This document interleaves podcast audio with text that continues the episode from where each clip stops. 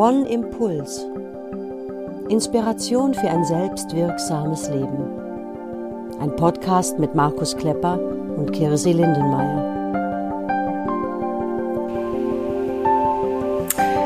Hallo ihr Lieben und herzlich willkommen zu unserer neunten Folge unseres Podcasts One Impuls. Wir sind Markus Klepper und Kirsi Lindenmeier.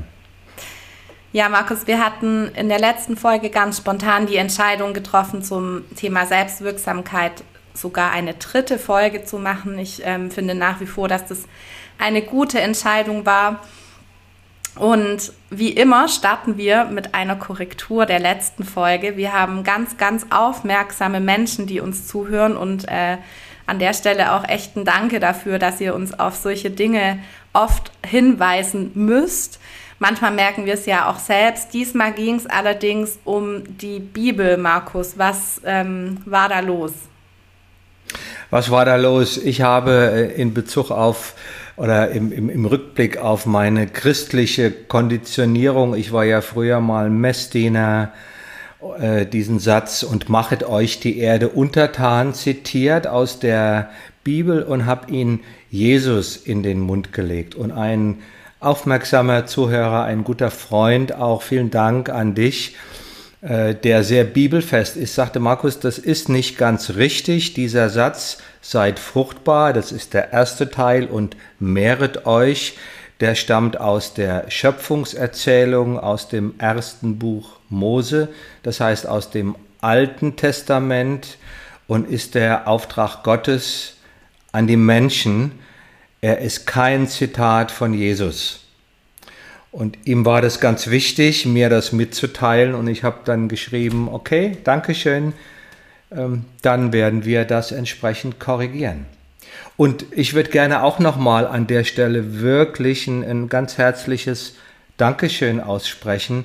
Es macht einfach Spaß zu merken, zum einen, wie viele der Menschen, die uns hören, uns offenbar auch weiterempfehlen. Also man, wir sehen es ja an den äh, Zuhörerzahlen.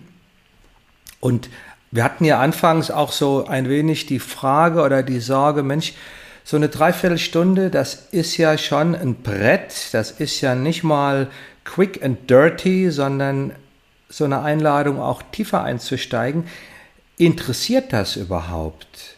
Hören die Menschen sich das an? Und so aus den Rückmeldungen, die wir kriegen, äh, deutet das darauf hin, dass es viele gibt, die sich darauf freuen, die sich damit auseinandersetzen, die schreiben, hey, vielen Dank für die Impulse und freue mich schon aufs nächste Mal. Und das ist natürlich einerseits eine schöne Bestätigung und andererseits auch sowas wie, äh, ja, eine Ermutigung, dass das, was wir hier anbieten, durchaus auch für andere Menschen einen Wert hat. Uns macht Spaß. Vielen Dank dafür und gerne empfehlt uns gerne auch weiter, wenn ihr das mögt oder schreibt, wenn ihr mit etwas nicht einverstanden seid. Das kommt ja auch gelegentlich. Schreibt uns gerne euer Feedback. Ja, danke, dass du das nochmal sagst. Ich kann mich nur anschließen. Was ich auch so besonders finde, dass es auch oft Menschen sind bei mir, die ja, von denen ich schon länger nichts mehr gehört habe. Ich glaube, so geht es dir ja auch manchmal, Markus, ne? dass, dass die wirklich schreiben, Mensch, wir hören euch, es macht Spaß und ähm, da geht mir immer das Herz auf, ja. Und was ich noch dazu ähm, hinzufügen möchte, ist, auch wenn ihr Themenwünsche habt, das hatten wir ja auch ganz am Anfang mal gesagt, meldet euch sehr, sehr gerne bei uns. Also wir sind da für, für fast alles offen, sag ich jetzt mal. Wenn, Je wenn interaktiver, es, umso besser. Genau, ja, genau. Markus, ich würde gerne mit dir noch mal einen kurzen Blick werfen auf die zwei letzten Folgen, wo es eben auch schon um Selbstwirksamkeit ging. In der ersten Folge ging es, äh, du, du hast es so schön genannt, die Ordnung, um die Ordnung im eigenen Haus. Also erstmal dieses innere Aufräumen, um in gewissem Maße in eine Freiheit zu kommen, in eine innere Freiheit. Worum mhm. ging es denn in der letzten Folge und worum geht es heute? Also nochmal vielleicht zu dem Thema innere Freiheit, das würde ich gerne nochmal ganz kurz akzentuieren. So die Tatsache, dass unsere Freiheit die wir als Menschen haben, darin besteht, dass wir auf etwas, was von außen kommt, nicht vorprogrammiert antworten müssen, sozusagen wie ein Reflex. Jemand quatscht mich blöd von der Seite an und ich quatsche blöd zurück oder ich bin irgendwie aggressiv. Andere Lebewesen würden das sofort machen, die sind konditioniert. Wir Menschen haben die Möglichkeit zu gucken, was ist der Kontext und dann hoffentlich aus einem aus einer Fülle von mehreren Möglichkeiten die auszuwählen, die für den Kontext passt.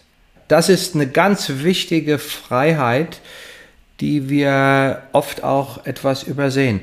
Im zweiten, in der zweiten Folge ging es äh, um diese wichtige Aussage, die Qualität unseres Lebens wird geprägt von der Qualität unserer Entscheidungen.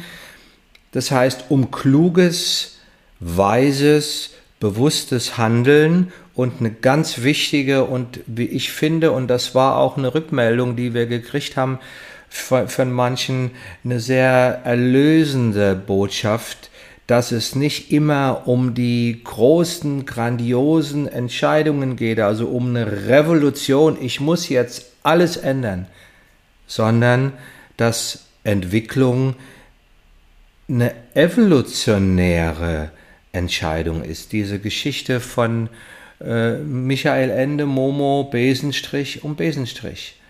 Das macht's leichter. Und heute in der dritten und letzten Folge. Man könnte sagen, heute geht es um das äh, kleine Einmaleins kluger Entscheidungsfindung und wir haben das so in zehn Schritte unterteilt, damit es sowas entsteht wie ja ein Ansatz für eine eigene Strategie. Wie genau setze ich das um? Ja, und Markus hat sich äh, sozusagen bereit erklärt, das auch ein Stück an seinem eigenen Lebensweg zu erklären, was ich ganz toll finde, dass du das auch in des, diesem Format ähm, hier machst. Ähm, ja, in Seminaren kennt man dich so, dass du auch viel über dich ähm, und deinen Lebensweg erzählst und äh, ich finde es klasse, dass wir das heute, dass wir uns daran so ein bisschen entlanghangeln. Magst du äh, vielleicht schon vorab mal was erzählen über ja, deinen Lebensweg und vielleicht die wichtigsten Entscheidungen in deinem Leben? Wir haben uns entschieden, das zu machen und dann machen wir das jetzt auch, wobei so ein klein wenig die Frage bei mir im Raum stand, meine Güte, in einem solchen Format, wo die Menschen mich zum Teil nicht kennen, ist das zu viel an äh, Selbstdarstellung. Im, Im Seminar ist es anders. Insofern vielleicht kurz an einer bestimmten Entscheidungslinie so zur Verdeutlichung vorneweg, bevor wir ins Detail gehen. Mein Wunsch, Therapeut zu werden, damals Psychoanalytiker zu werden, den habe ich so mit 15 schon als Wunsch gehabt. Ich habe sehr viel von Freud gelesen, es war ja damals auch äh, praktisch State of the Art wenn es um eine fundierte Form von Psychotherapie ging. Und insofern war das mein, mein Berufswunsch schon so, seit ich Teenager war. Und das Studium, die Karriere, meine Ausbildung bei Günther Ammon, dem Deutschen Institut für der Deutschen Akademie für Psychoanalyse, verlief zunächst mal wirklich geradlinig. Und ich war mit 23 äh, zwei Jahre vor meinem Psychologiediplom, bereits auf der Zielgerade, um Analytiker zu werden und hätte dann auch mit 25 mit Erreichen meines Diploms bereits indirekt eine Kassenzulassung als Psychoanalytiker gehabt. Und dann ergab es sich, dass ich merkte, es geht hier für mich nicht weiter. Ich muss hier aussteigen. Und dann bin ich ausgestiegen und habe sozusagen kurz vor der Zielgerade meine ganze Karriere, wenn du so willst, vor die Wand gefahren, in die Tonne getreten, bin danach auch in ein tiefes Loch gefallen. Ich war sicherlich ein halbes Jahr recht depressiv und habe dann ähm, paar Jahre später, fünf Jahre später, in einem ganz anderen Segment die größte Schnapsidee oder Schnapsidee, Entscheidung meines Lebens getroffen. Ich wurde Gasthof, also ich wurde, wie heißt das, Gastwirt am Bodensee.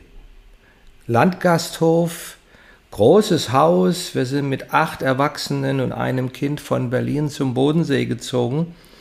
Und das war relativ schnell klar. Das war der größte Fehler meines Lebens. Er hat viel Geld gekostet.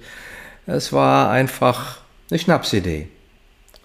Aber drei Jahre später hat mich dieses Unternehmertum letzten Endes, also auch so die, die Erfahrung, okay, ich traue mir was zu, auch was selbst auf die Beine zu stellen. Auch wenn es schwierig ist.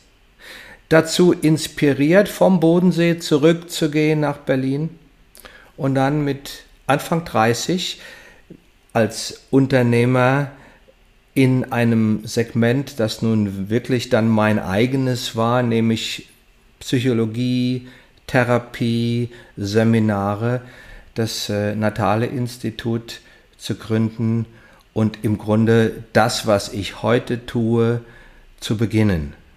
Und die entscheidende Botschaft auch jetzt im Zusammenhang dessen, was wir hier vermitteln an der Stelle ist für mich, auch wenn diese Entscheidung damals auszusteigen bei Ammon oder die Entscheidung zum Bodensee zu gehen sehr drastisch waren und auch gerade diese Bodensee-Entscheidung sicherlich nicht der Weisheit letzter Schluss war, im Gesamtbild waren das Schritte auf dem Weg zu dem, was ich heute mache. Und ich würde jetzt vielleicht aus heutiger Sicht diese Entscheidung so nicht mehr treffen, zumindest nicht mehr den Gasthof. Aber ich habe daraus ganz viel gelernt. Und diese Botschaft zu sagen, trau dich und sei nicht zu eng in der Bewertung und lähme dich damit, sondern trau dich auch ein Risiko einzugehen.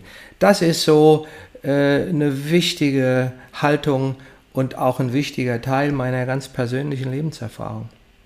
Ja, und ich finde, an, an diesen Beispielen allein merkt man schon, was der, was der erste Schritt ist. Nämlich ähm, dann, wenn Entscheidungen anstehen, ist es ja meistens auch ähm, ein Status quo der Unzufriedenheit, die herrscht. Und so dieses Gefühl, es muss was Neues her. Oder vielleicht auch eine Sehnsucht, die einen immer wieder neu antreibt.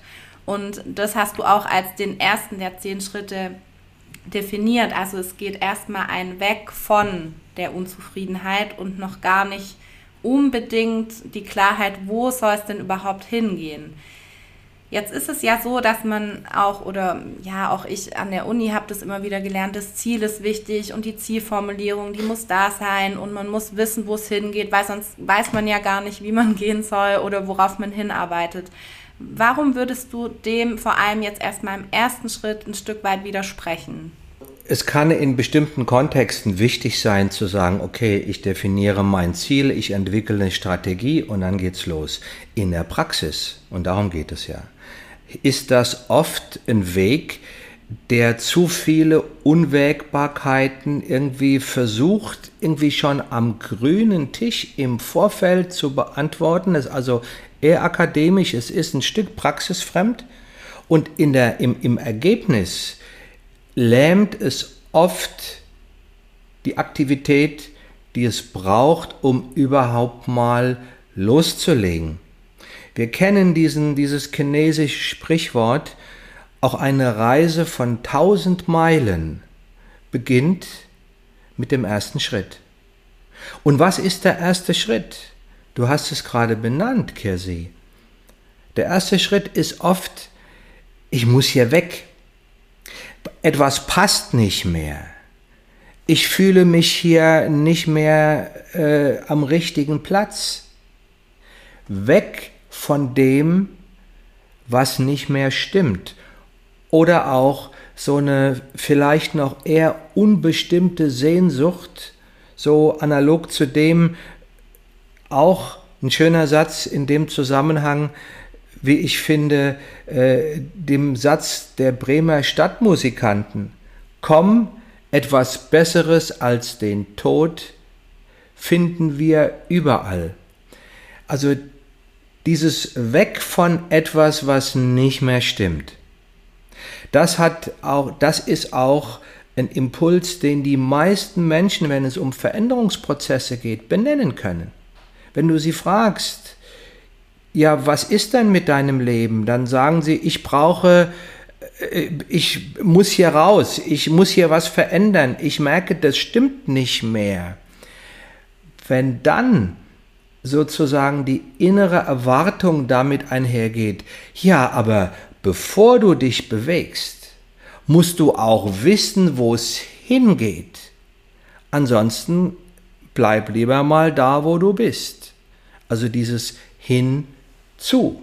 Ja, was willst du denn stattdessen machen? Ja, wie soll denn dein Leben dann aussehen, wenn du, weil du beruflich merkst, ich krieg das hier nicht mehr mit mir selbst, meiner Seele, meinem Körper vereinbart oder ich bin in einer Partnerschaft, wo ich merke, äh, es, es bricht mir das Herz oder so, ja. Ja, wo willst du denn dann hin? Diese Frage kann ich oft noch gar nicht beantworten. Ich habe ein Bild, was ich oft auch aus meiner eigenen Erfahrung, ich bin ja in solchen Lebensprozessen auch drinne gewesen ein paar Mal, ja, wenn ich in einem Loch sitze, in einem tiefen Loch und merke, salopp formuliert, es ist alles düster, es ist alles scheiße. Und ich mir Gedanken mache, ja, wie würde es denn in einem angemessenen, schönen Leben aussehen können, wenn um mich herum die hohen Wände sind, die ich vor der Nase habe, dann habe ich überhaupt keine Möglichkeit, diese Perspektive, die es zu erarbeiten gilt, überhaupt wahrzunehmen, dann ist der erste Schritt, jetzt komm mal raus aus deinem Loch, setz dich oben hin, atme durch, entspann dich und dann wird es schon werden. Insofern ist dieses, diese Haltung weg von als Initialschritt für eine Veränderung, finde ich ganz, ganz essentiell. Der Rest kommt später. Und wenn ihr uns zuhört, ihr könnt euch mir mal die Frage stellen, in, in, in, in welchem Lebensbereich, in welchem Bereich meines Lebens spüre ich aktuell so vielleicht eine mittlere oder eine größere Unzufriedenheit? In welchen Bereichen meines Lebens spüre ich, wenn ich in mich hineinlausche, dass etwas nicht passt oder nicht mehr passt oder sich verändern muss. Und einmal angenommen, ich würde jetzt die Entscheidung treffen, dass es so nicht weitergeht, dass ich selbst für einen Veränderungsprozess die Verantwortung übernehme. Was entsteht dann? In mir.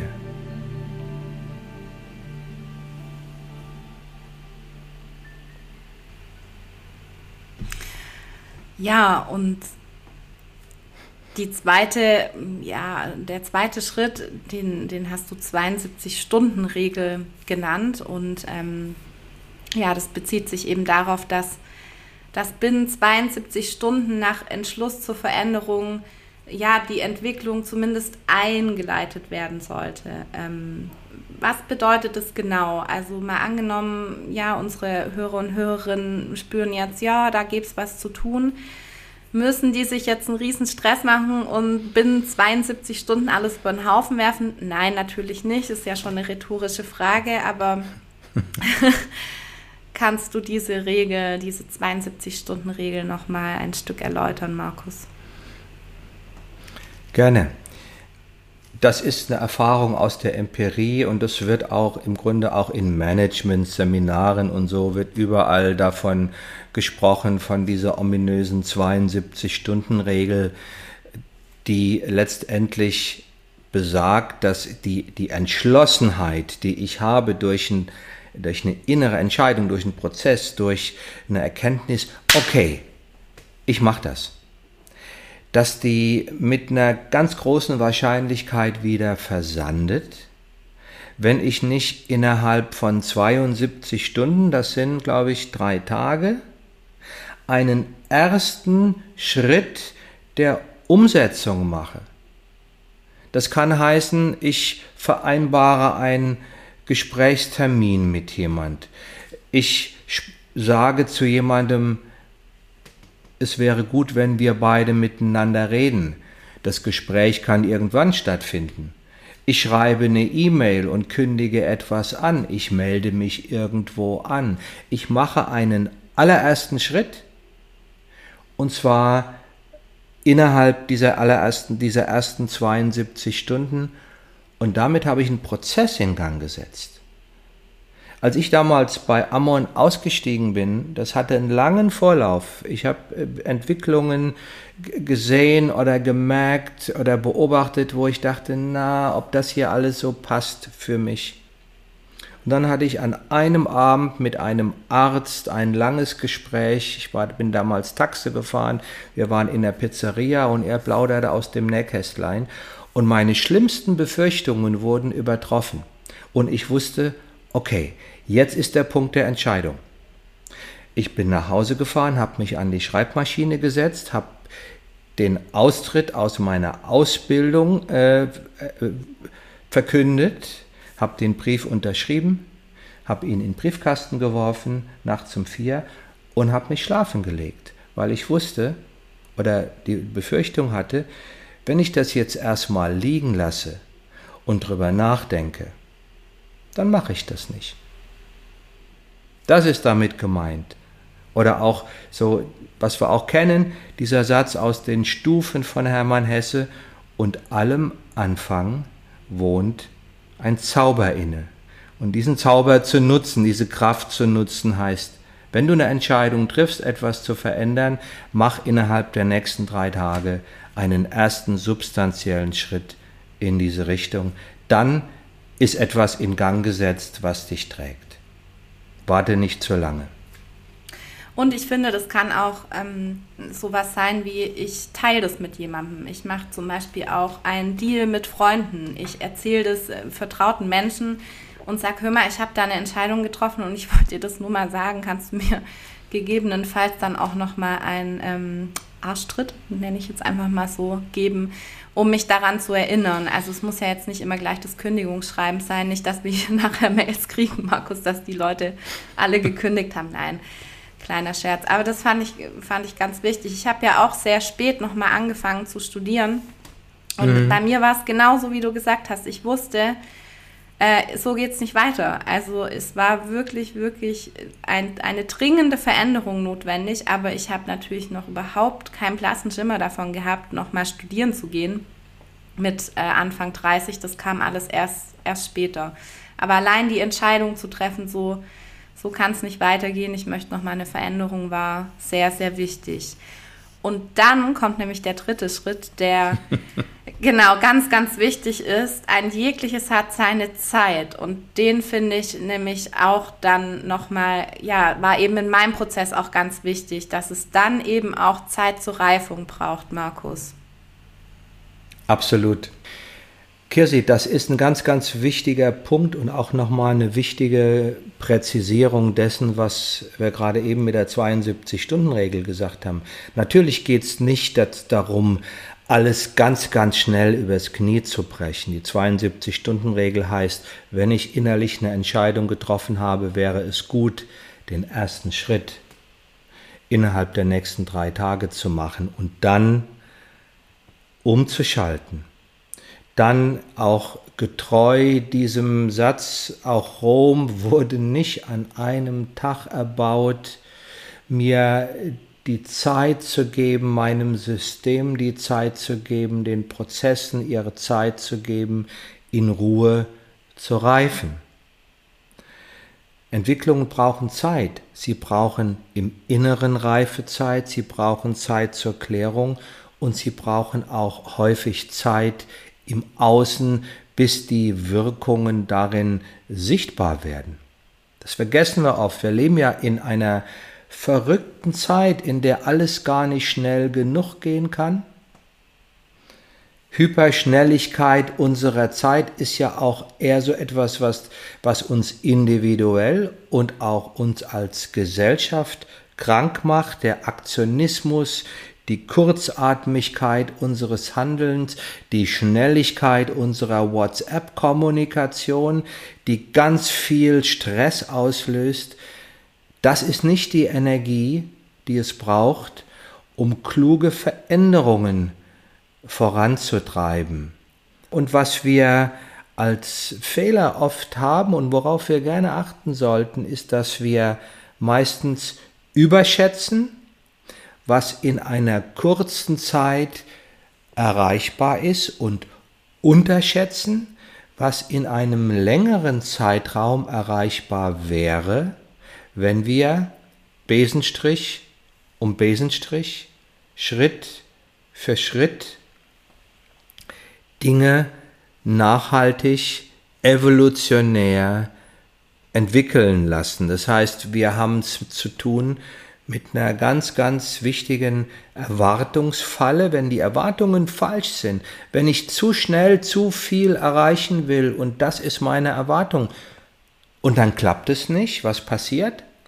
Hm, ich erlebe einen Misserfolg, meine Motivation geht in den Keller, die Glaubenssätze, die mir sagen, siehste, kriegst du sowieso nicht hin, ist doch wieder mal typisch, hab ich doch gleich gewusst, die reiben sich im Inneren die Hände und es hat nichts mit dem Prozess der Entwicklung zu tun, sondern mit einer falschen Entscheidung oder mit einer falschen Erwartung im Zusammenhang mit der Schnelligkeit von Entscheidungen.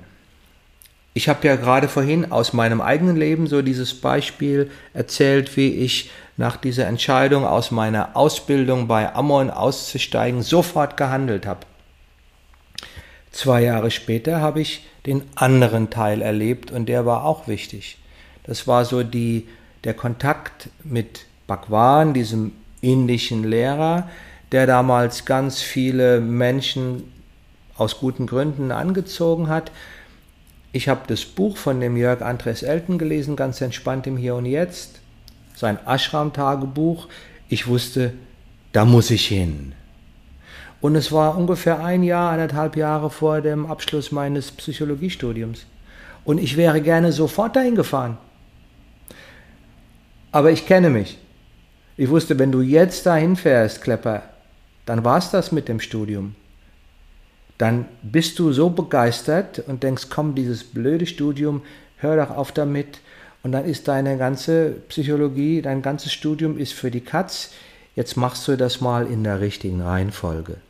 Du machst dein Studium zu Ende und fährst dann nach Pune.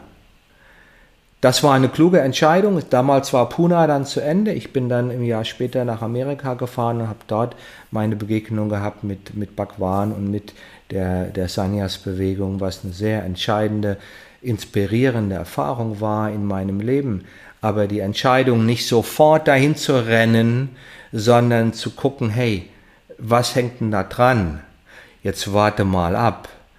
Da bin ich ganz, ganz dankbar und mein Leben wäre definitiv anders verlaufen, wenn ich an der Stelle zu schnell einen neuen Weg eingeschlagen wäre. Ja, und ich finde, das ist auch nochmal eine ganz wichtige Botschaft, dass es ähm, uns hier nicht geht zu vermitteln, dass man schnell, schnell Entscheidungen und innerhalb von 72 Stunden, also ich glaube, das ist jetzt nochmal deutlich geworden. Bei mir war das ähnlich von dem Entschluss, ich möchte nochmal was anderes machen. Bis zum Beginn des Studiums waren es bestimmt zwölf Monate. Und die Zeit dazwischen war unglaublich wichtig, um auch Dinge abzuklären. Und zugleich war es wirklich so dieser erste Schritt, diese innere Entscheidung zu treffen, hat schon ganz, ganz viel bewirkt, auch an Entlastung. Ja, Markus, vielleicht auch nochmal ähm, anhand deines, deines Lebenswegs. Du hattest vorhin schon erwähnt, dass du mal die ähm, tolle Idee hattest, Gastwirt zu werden am Bodensee. Und das wäre dann auch so der vierte Schritt, ist es eigentlich gar nicht, sondern ein Punkt, der beim Thema Entscheidungen treffen sehr wichtig ist, dass es eben auch um Versuch und Irrtum geht. Also dass Fehler ja oft vielleicht sogar ein Stück vorprogrammiert sind, die aber gar nicht so schlecht unbedingt immer sein müssen. Was, was ist bei diesem Punkt wichtig? Ohne Fehler kein Lernen. Das heißt, wie ich mit den Fehlern, die ich mache, umgehe, entscheidet darüber, wie sehr ich lerne und mich entwickle oder mich lähme. Ja? Kleiner Blick nochmal zurück auf die zwei großen Lernstrategien in unserem Leben, über die wir ja schon gesprochen haben in einer früheren Folge. Lernen am Modell, Vorbild lernen, als erstes die Eltern, die wir kopieren, imitieren, als nächstes Vorbilder hoffentlich, die ich mir aussuche, um bei ihnen in die Lehre zu gehen. Die andere Lernstrategie ist Versuch und Irrtum. Try and Error. Der wichtige Punkt ist der Error, der Irrtum, der Fehler, das Versagen, die Niederlage gehört unabdingbar dazu. Und die Art und Weise, wie ich damit umgehe, und das ist etwas, was ich bereits als Kind im Idealfall lerne, beim Mensch ärgere dich nicht auch mal verlieren zu können, auch mal nicht immer der Erste zu sein. Und das ist auch eine wichtige Haltung, äh, die Eltern ihren Kindern gerne vermitteln sollten, dass Fehler dazugehören. Je mehr ich das verinnerlicht habe oder aber mir dann später als Erwachsener vergegenwärtige, dass es darauf ankommt, was ich, nicht ob ich Fehler mache, sondern wie ich damit umgehe. Das heißt, ob ich bereit bin zu sagen, das war ein Fehler. Gerne auch in aller Öffentlichkeit, um dann hoch erhobenen Hauptes zu sagen, okay, ich habe einen Fehler gemacht, ich bekenne mich dazu und jetzt lerne ich daraus und mache den nächsten Fehler und lerne auch daraus wieder. Je mehr ich diese Haltung zu meiner eigenen mache, und wir ahnen schon, es braucht einen, einen, einen, einen relativ guten Selbstwert, um mich das zu trauen, Umgekehrt stimmt es natürlich auch, je mehr ich mich traue, mich zu meinen eigenen Fehlern zu bekennen, umso größer wird mein Selbstwert. Und andersrum, wenn ich alles daran setze, bloß nichts verkehrt zu machen, wenn so diese, diese Perfektionismus-Falle es muss erst perfekt sein. Es darf irgendwie, es müssen alle Bedingungen erfüllt sein, bevor ich etwas tue. Ist es zum einen die Garantie für eine große Überforderung. Es macht Druck, es macht Stress, es geht mir auf die Motivation, es ist eine große Herausforderung für meinen Selbstwert und es lähmt und verhindert jegliche natürliche Entwicklung. Und das ist ja auch eine wichtige Botschaft, vielleicht nochmal extra benannt aus meiner Sicht an dieser Stelle. Entscheidungen zu treffen ist eigentlich was Cooles. Es macht Spaß.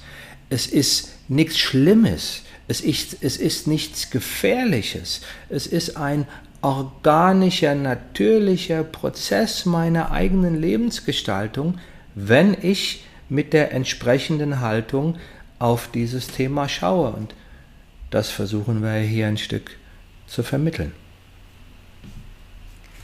Ja, danke dir. Und was ja, mir immer wieder auffällt, ist, dass Menschen arg Angst haben davor, falsche Entscheidungen zu treffen. Also oft geht es ja um dieses Polarisierende, ist es jetzt die richtige oder die falsche Entscheidung. Und ich glaube, dass es das gar nicht unbedingt gibt, sondern dass es vielleicht gute und schlechte Entscheidungen gibt. Ja, das geht so dahingehend, was du gerade gesagt hast. Klar, dass man danach vielleicht auch sagt, boah, das war ein Fehler.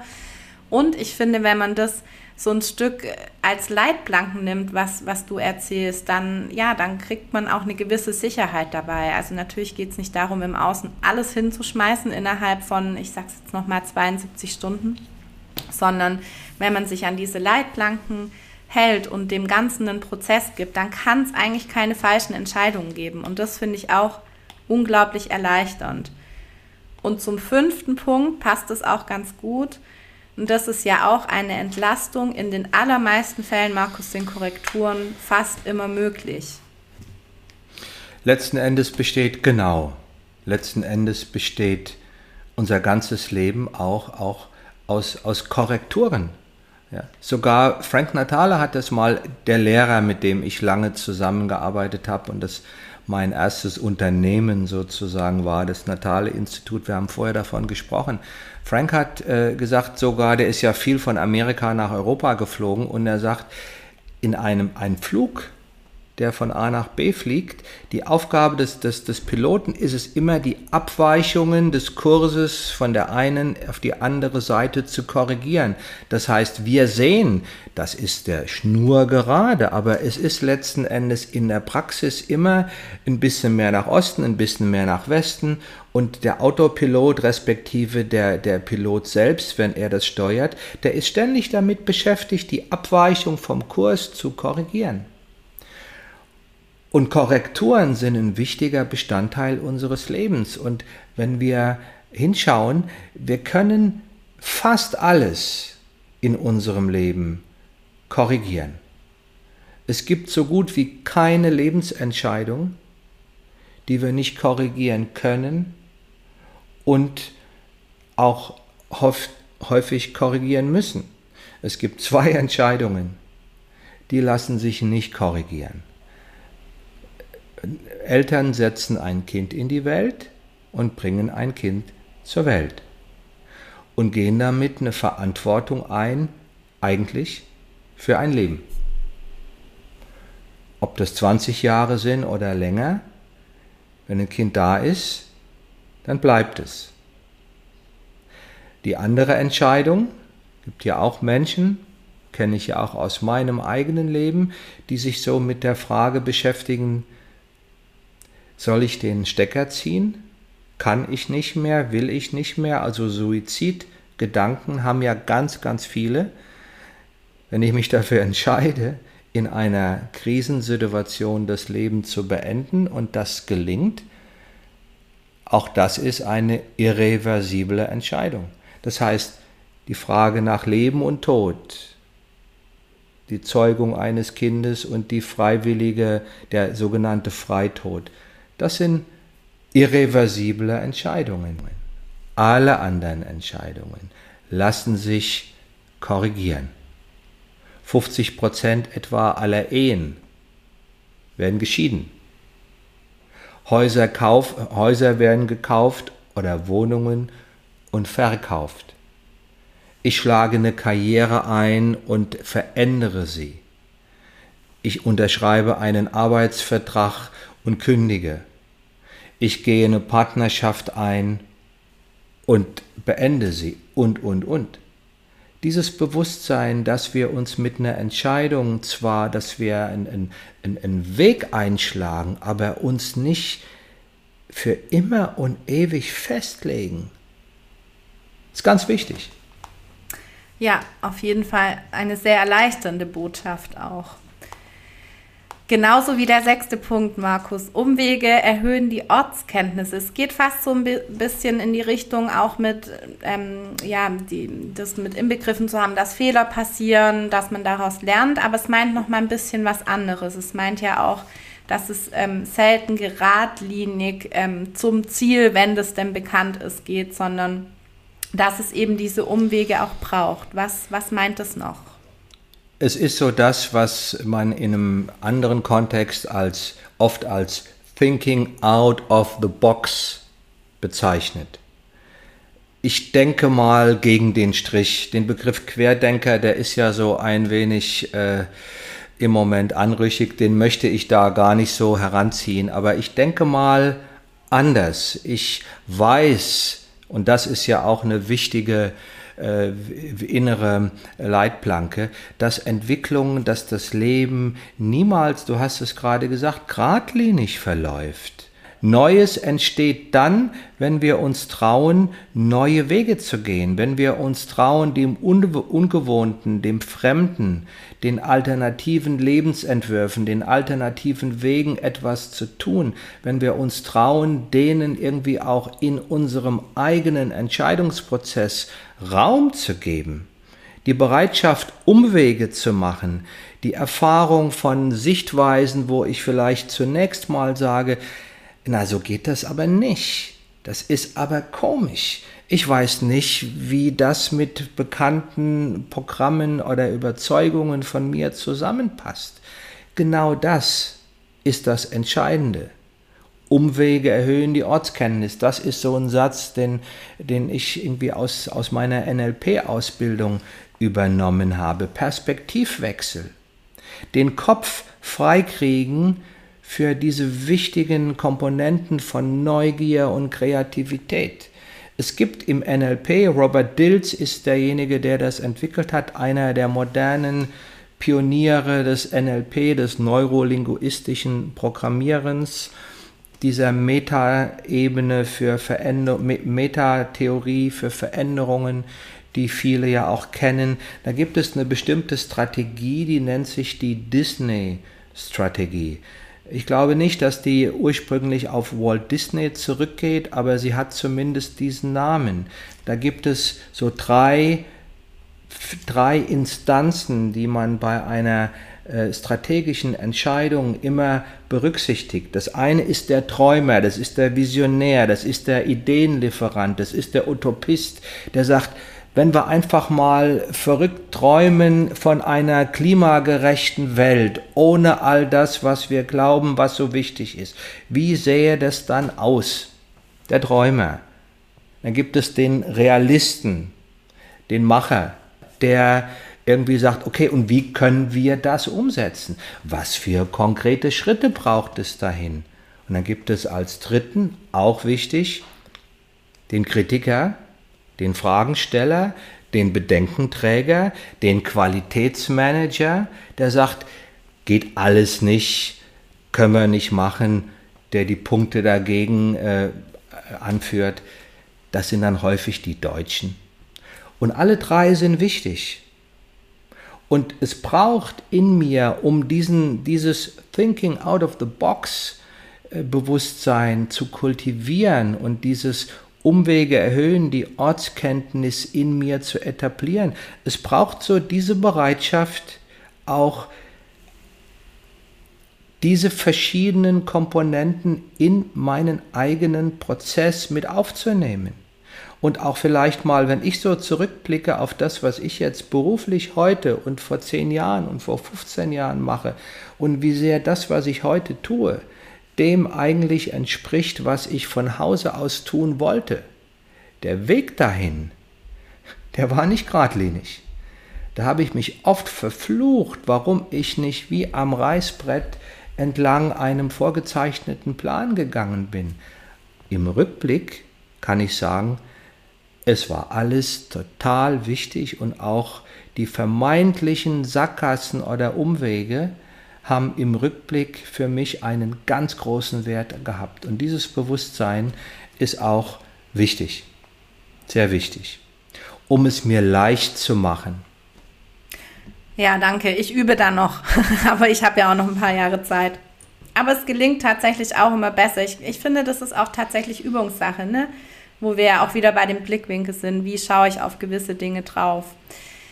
Markus, der, der siebte Punkt ähm, ist dir und auch mir immer ganz wichtig. Das sind, ist das Thema Schuldgefühle. Wir hatten das in mehreren Folgen schon oft erwähnt, weil es eben, ja, weil, weil mhm. diese Gefühle auch oft sehr präsent sind und gerade im Zusammenhang, wenn Menschen Entscheidungen treffen, heißt es auch immer ein Stück weit, entweder das Umfeld zu enttäuschen oder auch, auch ja, oder sehr nahe Menschen vor allem auch zu enttäuschen. Das finde ich, finde ich auch immer ähm, sehr, eine sehr, sehr schwierige Situation.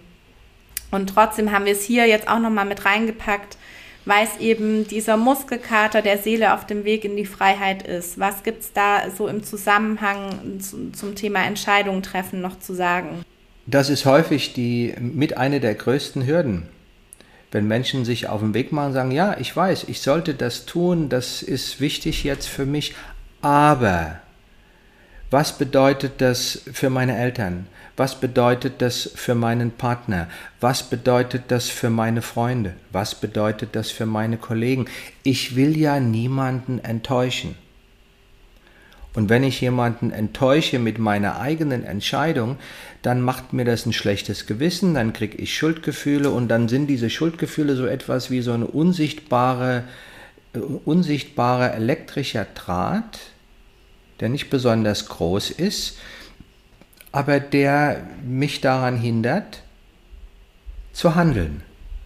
Und ich habe diesen Begriff Muskelkater als Schuldgefühle, als Muskelkater der Seele auf dem Weg in die Freiheit in meinem Buch Leben verstehen so geprägt, weil ich davon ausgehe, wir alle haben eine, eine Erfahrung mit Muskelkater.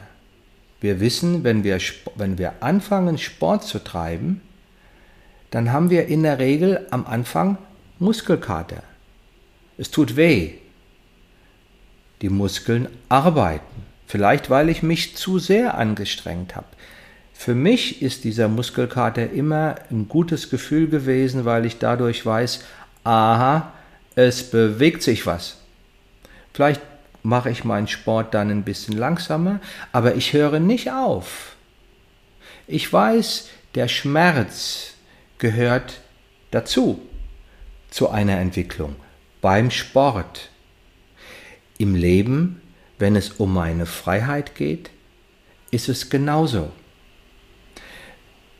Es ist oft nicht möglich, meine, meinen eigenen Freiheitsradius der erste Freiheitsradius, der häufig von uns abverlangt wird, ist die Abnabelung von den Eltern. Nicht die Trennung, die Abnabelung von den Eltern. Und ganz häufig mögen die Eltern das nicht. Ja, du rufst da nicht mehr an, kommst da nicht mehr vorbei, man sieht dich ja gar nicht mehr, was ist denn los, kennst du uns noch und so. Das gilt es zu begreifen als das, was es ist eine wichtige Station auf dem Weg in mein eigenes erwachsenes Leben. Damit sicherlich achtsam umzugehen, nicht, nicht rücksichtslos, nicht hemdsärmlich.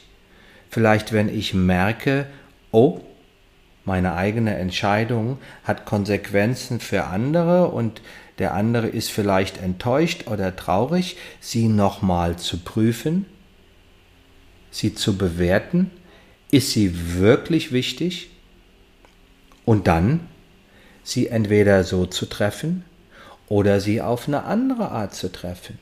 Aber ohne eine Enttäuschung von anderen überhaupt in Kauf nehmen zu wollen, bleibe ich in fast allen Lebensbereichen in meinem eigenen Kokon von Unfreiheit, wir haben, du erinnerst dich, bei uns im Seminar am Anfang in der Meditation diesen Satz äh, von Oriah Mountain Dreamer aus der Einladung in einer Partnermeditation, wo so die eine Frage ist, ich will wissen, ob du andere enttäuschen kannst, um dir selbst treu zu sein. Ich will wissen, ob du den Vorwurf des Verrates ertragen kannst, um deine Seele nicht zu, nicht zu verraten. Und viele kauen daran rum und merken, ja, da, da gibt es was nochmal genauer anzugucken und auch zu realisieren, für mich das Mantra der emotionalen Autonomie und Selbstbestimmung, wir sind niemals für die Gefühle anderer verantwortlich. Es ist nicht in unserer Macht, andere glücklich oder unglücklich zu machen. Wir sind immer für unsere eigenen Gefühle verantwortlich. Nur wir selbst können uns glücklich machen. Und als weiteren Satz vielleicht, wem ich die Schuld gebe, dem gebe ich die Macht.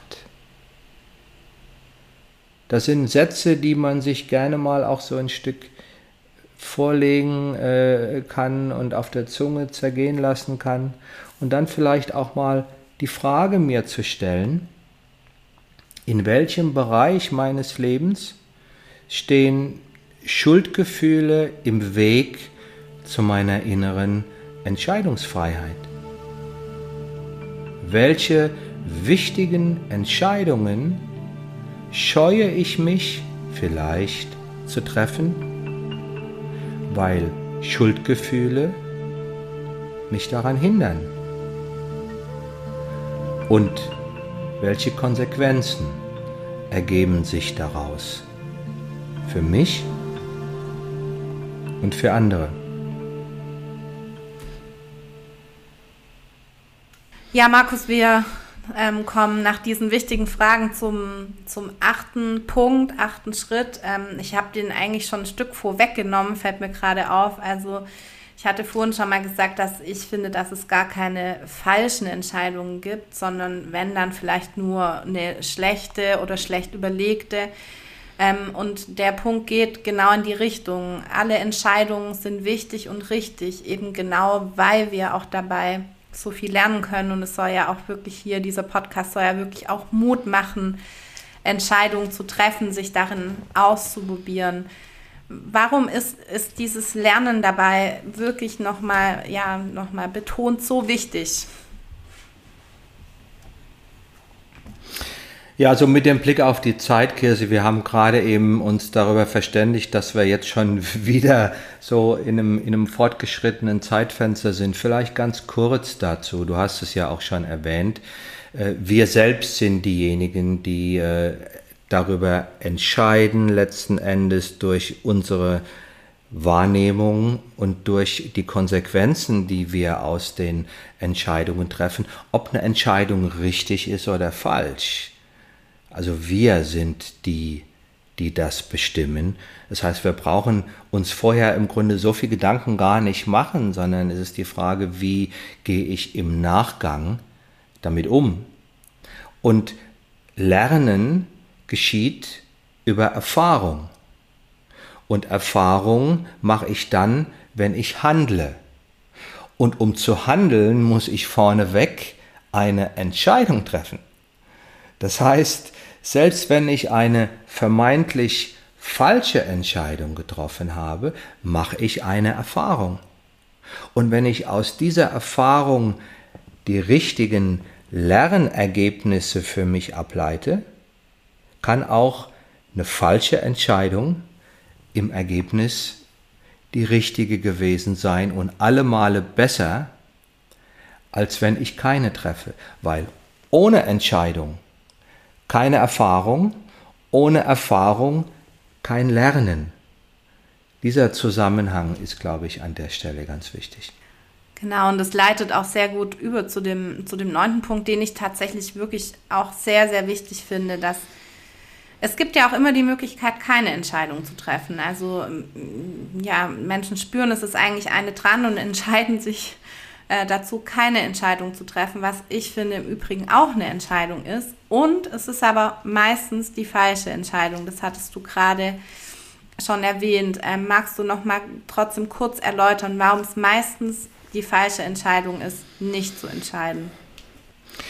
Wenn, wenn, wenn das die Haltung ist, mit der ich unterwegs bin, ich treffe keine Entscheidung, bevor ich nicht absolut sicher bin, dass es die richtige ist, dann ist diese Haltung nicht zu entscheiden letztlich die falsche Entscheidung.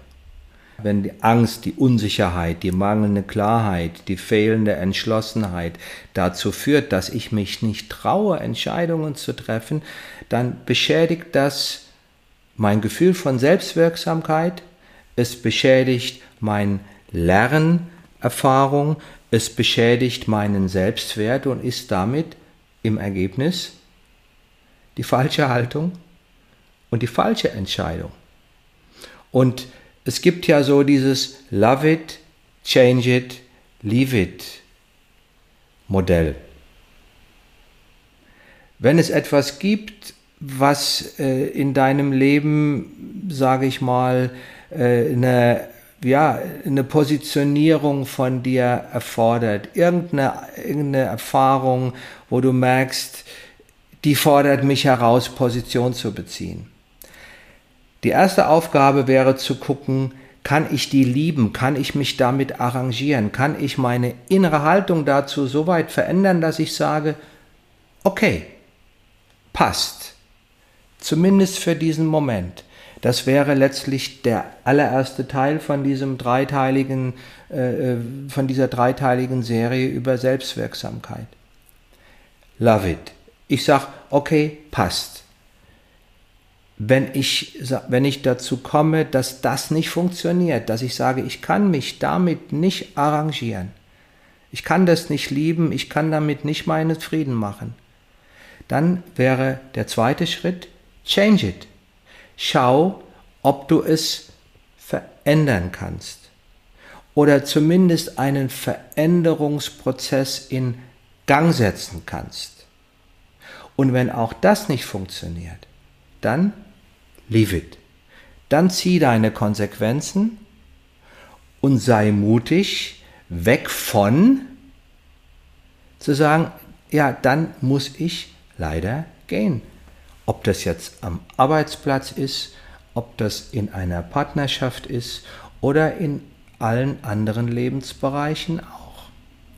Und wenn ich die drei Punkte mir vergegenwärtige, love it, change it, leave it. Dann habe ich drei verschiedene Ansatzpunkte, in denen ich Entscheidungen treffen kann.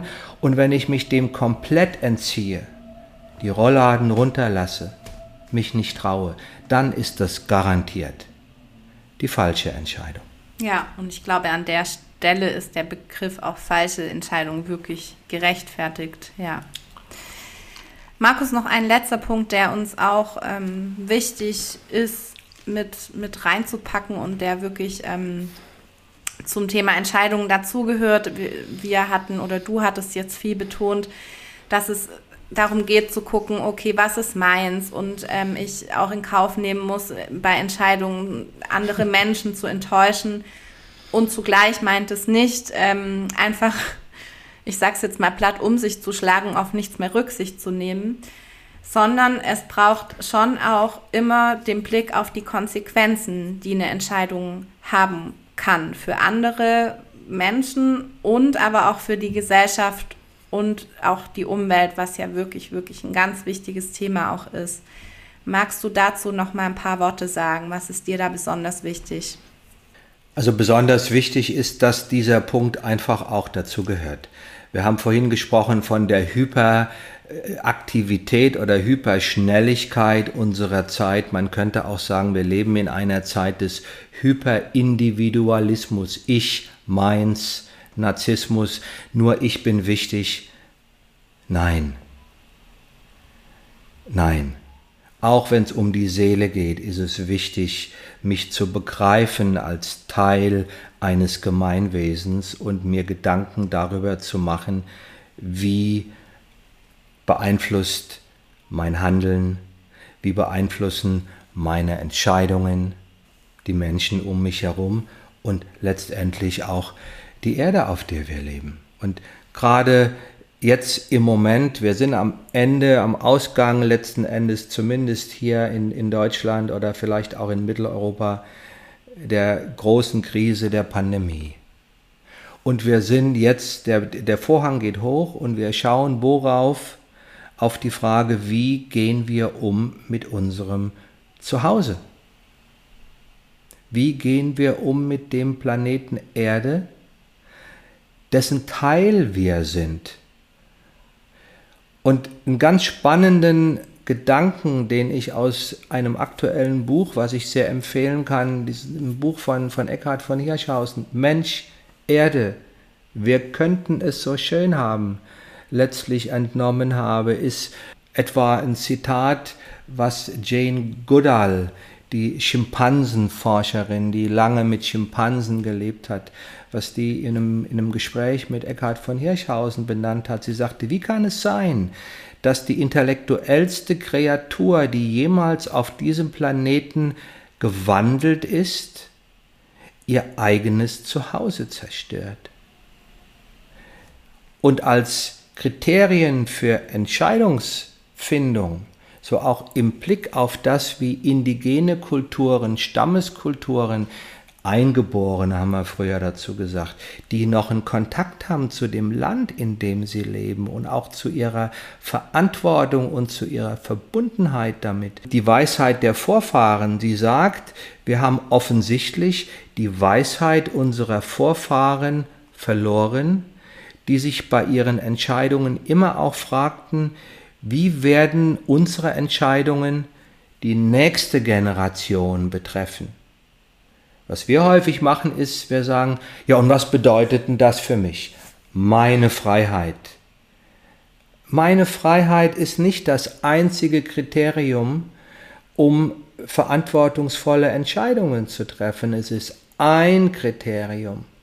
Aber wenn ich den anderen Teil außer Acht lasse, die Verantwortung für das Gemeinwesen, dann wird am Ende des Tages auch meine persönliche Freiheit davon beeinträchtigt und dieses Bewusstsein oder dieser Blick über den eigenen Tellerrand hinaus, jetzt auch zum Beispiel mit Blick auf die Bundestagswahl, wo wir zum ersten Mal seit vielen, vielen Jahren wirklich eine Richtungsentscheidung haben, das ist ganz wichtig und das darf an so einer Stelle als Abschluss nicht fehlen. Ich danke dir. Finde ich auch ganz wichtig, dass das, ja, das darf nicht fehlen.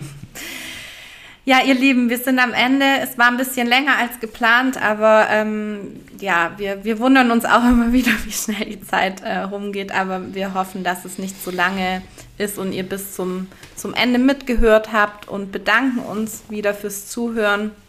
Und ich darf glücklicherweise jetzt nun endlich eine Folge ankündigen, die ich ja, womit ich dich, Markus, ja fast schon ein bisschen genervt habe. Jetzt die letzten Folgen ging es, aber am Anfang hatte ich das permanent erwähnt, dass es unbedingt eine Folge geben muss über Gefühle. Und ähm, in der nächsten Folge wird es soweit sein und ich freue mich ganz, ganz arg drauf. Genau, ich auch, Kirsi. Gefühle, die lebendigen Kinder unserer Seele, die Energie, die es braucht, damit wir in unserem Leben überhaupt irgendetwas bewegen. Und das wird, es wird sicherlich auch nicht auch. nur eine Folge sein. Es werden zwei oder vielleicht auch drei sein. Und ja, vielen Dank, ihr Lieben, fürs Zuhören und dass ihr sozusagen die Intensität und auch die Fülle, die Komplexität, wenn ihr bis zum Ende hört, mitgeht. Ähm, vielen Dank dafür.